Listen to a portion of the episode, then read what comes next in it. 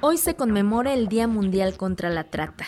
Es un delito que se presenta cuando una persona promueve, solicita, ofrece, facilita, consigue, traslada, entrega o recibe, para sí o para un tercero, a una persona por medio de la violencia física o moral, a través del engaño o el abuso de poder, para someterla a explotación sexual, trabajos o servicios forzados, esclavitud, servidumbre o para la extirpación de un órgano, tejido o sus componentes. Escuchemos a Teresa Ulloa, directora regional de la Coalición contra el Tráfico de Mujeres y Niñas en América Latina y el Caribe, quien habla del informe mundial de la Oficina de Naciones Unidas contra la Droga y el Delito de 2018 sobre la trata de personas. El informe muestra que 72% de las víctimas detectadas en el 18 en todo el mundo son mujeres. El 49% de los casos son mujeres adultas y el 23% son niñas, lo que representa un incremento en relación al informe del 2016. La mayoría de las víctimas detectadas a nivel mundial son objeto de trata con fines de explotación sexual. Aunque este patrón no es uniforme en todas las regiones, la trata de mujeres y niñas con fines de explotación sexual prevalece en regiones donde se detecta la mayoría de las víctimas. Esto es en América, Europa y Asia Occidental. Félix Santana, titular de la Dirección General de Estrategias para la Atención a los Derechos Humanos de la Secretaría de Gobernación y secretario técnico de la Comisión Intersecretarial contra la Trata de Personas, nos habla de las cifras en México. En este año estamos concluyendo la elaboración del informe de la Comisión Intersecretarial en materia de trata para 2018 y se han identificado al menos 731 posibles víctimas de trata de las cuales 117 son personas menores de 18 años. Prostitución ajena u otras formas de explotación sexual se han identificado 251 posibles víctimas de trata, 48 eh, posibles víctimas de explotación laboral, trabajos o servicios forzados 11, eh, utilización de personas menores de 18 años en actividades delictivas como sicariato o halconeo, 8 al menos registradas, matrimonio forzoso o servil 5, eh, condición de siervo 1, mendicidad forzada 16, adopción ilegal de menores 1, experimentación biométrica 1.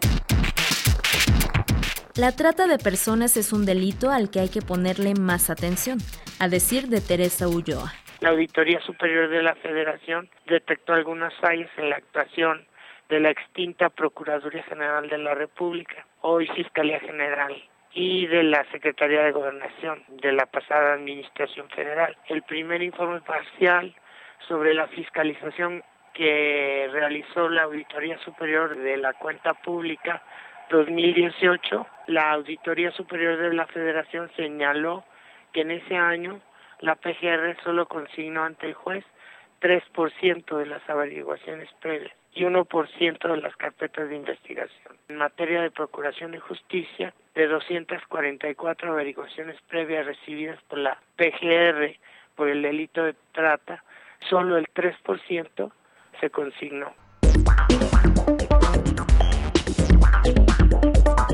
La falta de una sistematización correcta por parte de las autoridades complica que se lleve un seguimiento adecuado de las víctimas de trata, ya que muchas veces el delito se registra de otra manera y no como trata, y esto hace que las cifras no coincidan y que el delito no se persiga. La falta de denuncias y de investigación también hace mucho más difícil esta situación.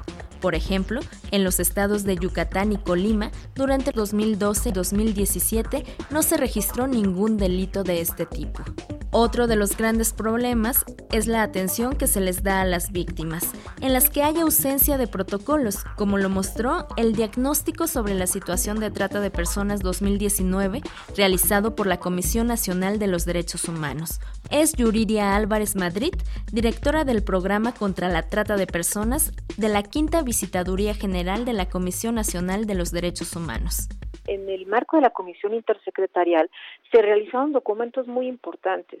Se realizó un protocolo de rescate, se realizó un modelo de atención, es decir, los instrumentos están hechos en el país. El problema es que no hay institucionalización de las políticas públicas. ¿Qué significa?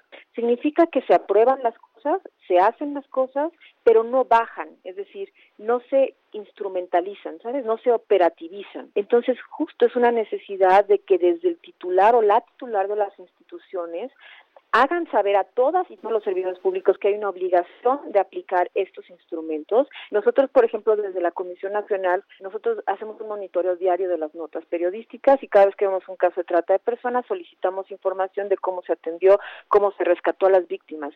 Y siempre preguntamos, oiga, ¿aplicó este protocolo que existe? Y muchas veces nos dicen, no, pues no sabíamos que teníamos ese protocolo. Otra falla de gran importancia es que no se ha implementado el Fondo de Protección y Asistencia a las Víctimas de los Delitos en materia de trata de personas.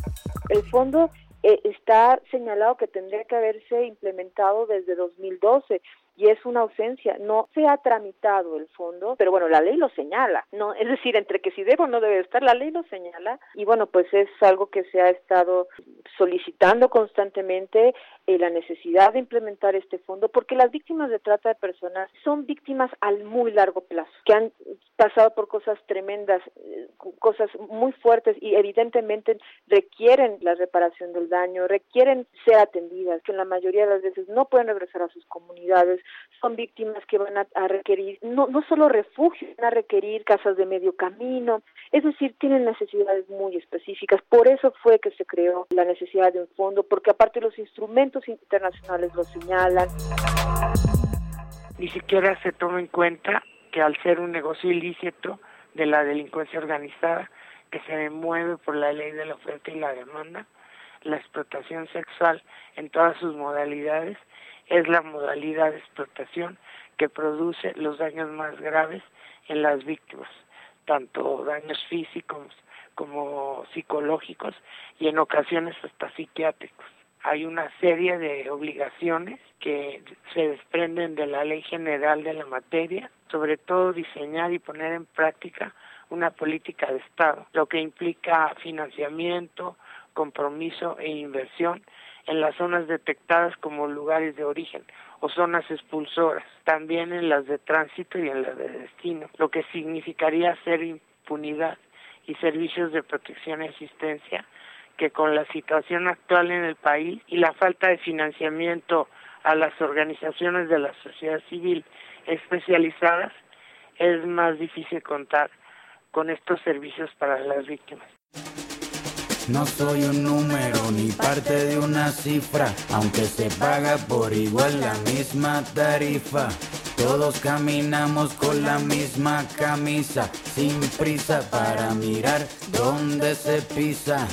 No vale el tiempo, pero valen las memorias. No se cuentan los segundos, se cuentan historias. Sin oferta no hay demanda. Además de la responsabilidad que debe hacer frente al Estado, la sociedad también tiene mucho trabajo por hacer. Tendríamos que también poner de nuestra parte. Por ejemplo, ¿cuántos compramos tenis Nike o algún otro de los productos que se hacen con trabajo infantil en Corea o en China o en Tailandia? deberíamos de dejar de comprar esos productos hasta estar seguros que no están abusando de niños y niñas. O no ir a los pueblitos a traernos niñas a que trabajen en el trabajo doméstico de nuestros hogares con la promesa de que las vamos a mandar a la escuela, que les vamos a, dar días de descanso y cuando en la práctica no sucede, están siendo explotadas más de 12 horas al día en el trabajo doméstico. Y así como eso, pues se pueden citar miles de ejemplos. Esta vida me castigaste, me robaste el tiempo, me recagaste, mi culpabilidad es como una pecera vacía. Para Radio Educación, María Elda Flores. Si mis tristezas te causan alegrías, es porque tus Tus reglas son distintas a las mías, creo en todo lo que veo. Y aunque soy ateo, rezo para que nunca me pase algo feo.